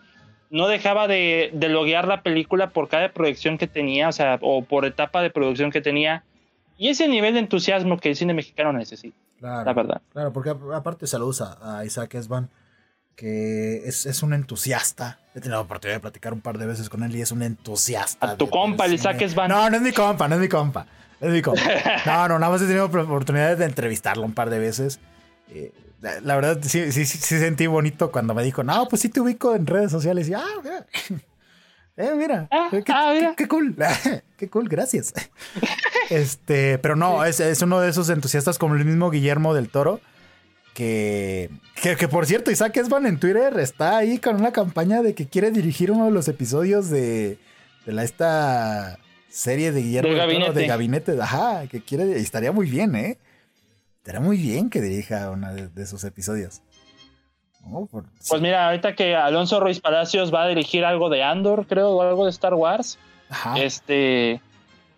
Pues a lo mejor denle chance a que Esban después de Mal de Ojo, pues quite que a lo mejor ahí sí. Ya llévense a Misaka a Hollywood para que haga buen, buen cine de terror y que, que, que, le den más presupuesto, porque se lo merece. Se lo merece el buen Isaac. Y, también a Alonso. Una de Blumhouse ahí. por ejemplo, por ejemplo, o al, mismo Alonso Ruiz Palacios, ¿eh? que yo creo que en cualquier momento este chavo puede. Este chavo ya, ya, tiene su, edad. O sea, tampoco está viejo, pero. Pero el Alonso en cualquier momento se nos va a Hollywood, ¿eh? Yo siento, yo siento que le falta poquito al Alonso Ruiz Palacios. Ah. Poquito. Ahí va.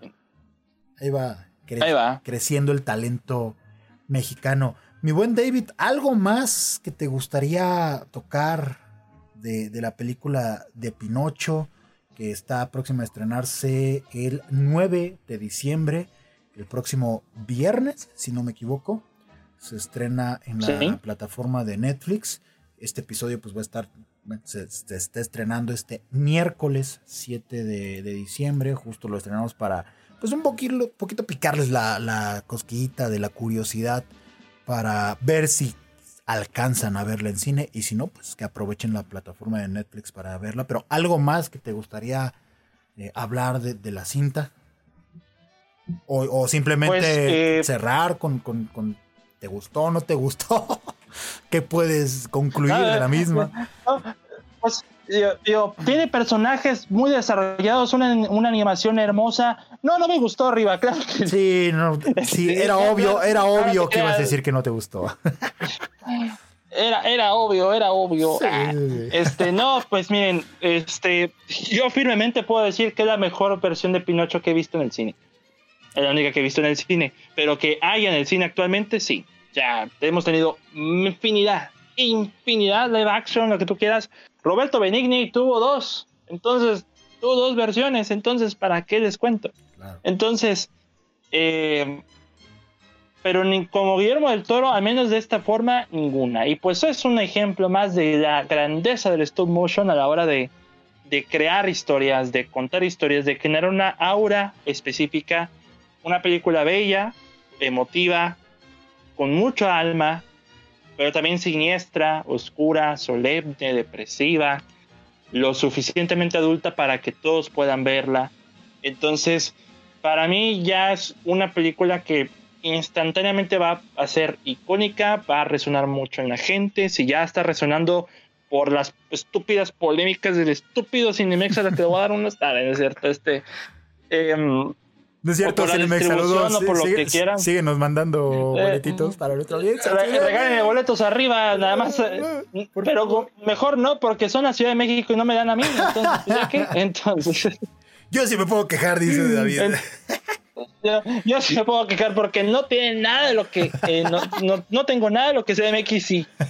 Lo de Harry Potter es un insulto a mí. lo de Harry Potter, el evento ese, yo debía estar ahí. Entonces. Entonces, eh, para esta circunstancia, vean, si pueden ver en el Pinocho en cines, véanla, lo amerita. Yo luché durante dos semanas para una, bueno, no una semana, un poco más de una semana verla en, en cines, pero se pudo. Y aunque quedan dos días para que ya se estén en Netflix, véanla. Véanla, lo amerita. vale muchísimo la pena para que la aprecien. No es que verla en Netflix sea malo, oh. pero para una persona muy distraída como yo, que tiene en, eh, la televisión más perrona de la casa en una obra de mucho ruido, y que pueden pausarla en cualquier momento y me saca de la experiencia, no va a ser lo mismo, obviamente. Es como que ya uso Netflix para hacer para ver cosas de fondo. No he visto Merlina, no me llama la atención Merlina. No he visto las cosas de moda en Netflix. Entonces, cosas como Pinocho quizás alimenten eso, pero igual, si está en cines, pues la veo en el cine. Entonces ya agradezco que Netflix tome el poder de difundir esta película como debe de ser, que nadie le haya dado la promoción, eso es insultante para Guillermo del Toro, pero que Netflix le haya dado la oportunidad, por mí está bien, para hacer una película que lleva desde el 2013 haciéndose, pues se agradece que al menos Netflix tuviera el poder de, difundirla, pero pues eh, como ustedes vean, como ustedes puedan.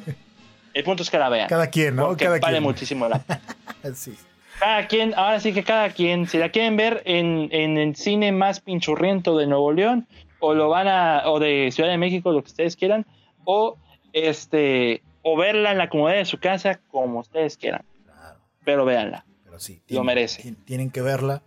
Em, yo igual para ir como concluyendo, sí, definitivamente creo que el, el verla en una sala de cine sí le da si le da algo más, le aporta algo más a la cinta, eh, el compartir la historia con, con extraños que, que, también están sintiendo una cinta que te habla de que, de que está bien, está bien sentirse mal, está bien, está bien de repente equivocarse, ¿saben? Está bien el hecho de ser curioso y que esta curiosidad justo te lleve a equivocarse. El, que está bien que no sepas realmente los alcances que tiene el amor y que todo se debe de ir aprendiendo.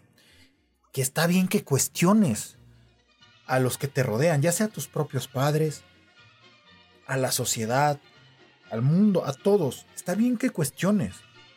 Porque todas estas figuras de autoridad no siempre van a tener la razón.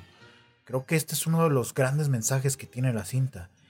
El hecho de que alguien por jerarquía esté por encima de ti, eso no lo hace que, que, siempre esté en lo correcto. Todos nos equivocamos. Todos tenemos un área de oportunidad enorme en cuestión de aprendizaje emocional. Y, y, creo que la cinta logra aportarte esto en una generalidad, así como muchos otros tantos temas que ya los hablamos, pero creo que esta es la columna vertebral de la misma. No teman equivocarse, no teman el cuestionar su entorno y cuestionarse a, sí mismos, ¿no? Porque también los personajes hacen este ejercicio de introspección de qué estoy haciendo mal, ¿no? Y por qué estoy dañando a los demás y por qué también me estoy dañando a mí mismo.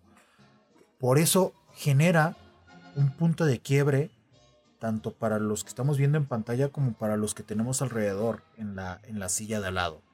¿no? Sí, sí genera un, un momento en el que dices, ok, necesito revisar varias cosas de mi vida.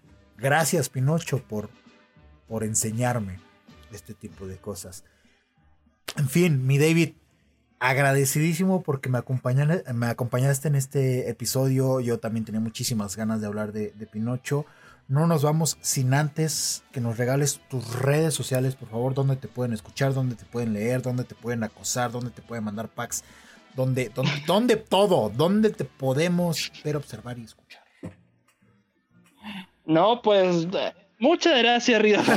Muchas gracias, Río, por, por acompañar, por, por, por, por ya, ya, ya, no sé lo que digo. Muchas gracias, Río, por. Ya me, ya me, ya me chivié. Este, ay, ay, ay, qué pena. Ay, ay. Eh, muchas gracias por invitarme al podcast. Me sacaste de mi descanso de podcast. Me, o sea, estoy en descanso de un mes por decisión propia y me, me sacaste de ese descanso, pero fue para bien. Este, me pueden escuchar en, en el podcast de la Cueva del Cine en Spotify, Anchor, Google y Apple Podcast. Mi podcast regresa el 30 de diciembre. Este jovenazo y una, y una serie de invitados nos van a acompañar a lo que sería el reencuentro de las mejores películas del 2022. Celebrando el quinto aniversario de la Cueva del Cine, prácticamente. Entonces, eh, pueden seguir en Relatos Inoportunos, también eh, está en Spotify, exclusivamente en Spotify es, eh, por lo que tengo entendido. Y el blog de la Cueva del Cine ya pueden leer mi reseña escrita de Pinocho, ya la acabo de sacar para cuando ya esté el episodio, el episodio ya la pueden leer. Y pues estoy en el como David, eh, como David Cavazos, en Twitter como arroba DavidCat21. Y yo creo que ya arriba, porque ya tengo un chorro de cosas. Entonces ahí este, pueden, este, y un Patreon que también pueden apoyarnos para pues para, para subsistir, nada más para subsistir y pues... Para comer, pues, ¿no? Para comer. Ahora sí que... Eh, para comer, exactamente, sí, claro que sí. Pueden apoyar y tienen beneficios de tanto de la cueva como de relatos. Son las dos combinadas. Entonces, ahí pueden apoyarnos y pues este sería todo, mi estimado arriba. Agradecido, agradecido por estar una vez más en la comunidad Voz en Ofera. Apoyen, apoyen, porque es un gran proyecto. Recuerden que nosotros nos encuentran en cada una de las redes sociales como arroba Show en Facebook, Twitter, Instagram, en TikTok, en Twitch, que ya llegamos a los mil seguidores. Estoy muy feliz de ello y esperamos seguir con más cosas y, seguir creciendo con esta hermosa comunidad. Eh, esperemos que ya para, para, el 2023 ya podamos reactivar el, canal de, de, YouTube y muchas tantas ideas que traigo por ahí. Eh, esperen los dos últimos episodios que vamos a tener de este este podcast. Este va a ser pues, el tercero, ¿no? De, esta seguidilla de últimos capítulos, de últimos episodios que vamos a tener en las distintas plataformas donde nos pueden escuchar, que es Spotify, Apple Podcasts, Amazon Music, Google Podcast, todas, todas, todas estas plataformas donde pueden encontrar este tipo de contenidos. Muchísimas gracias a los que siempre están atentos al contenido que estamos ofreciendo en todas partes. Y pues vayan a ver Pinocho al cine, por favor. Se los imploro, se los suplico. Y si no, pues disfruten en la sala de sus hogares en la plataforma de Netflix. Yo soy su amigo Ribacun y esto fue Voz Off. Corte y queda. Gracias por acompañarnos. Les recordamos que pueden seguirnos en Facebook, Twitter, Instagram y Twitch como arroba Voz Off Show. Corte y queda.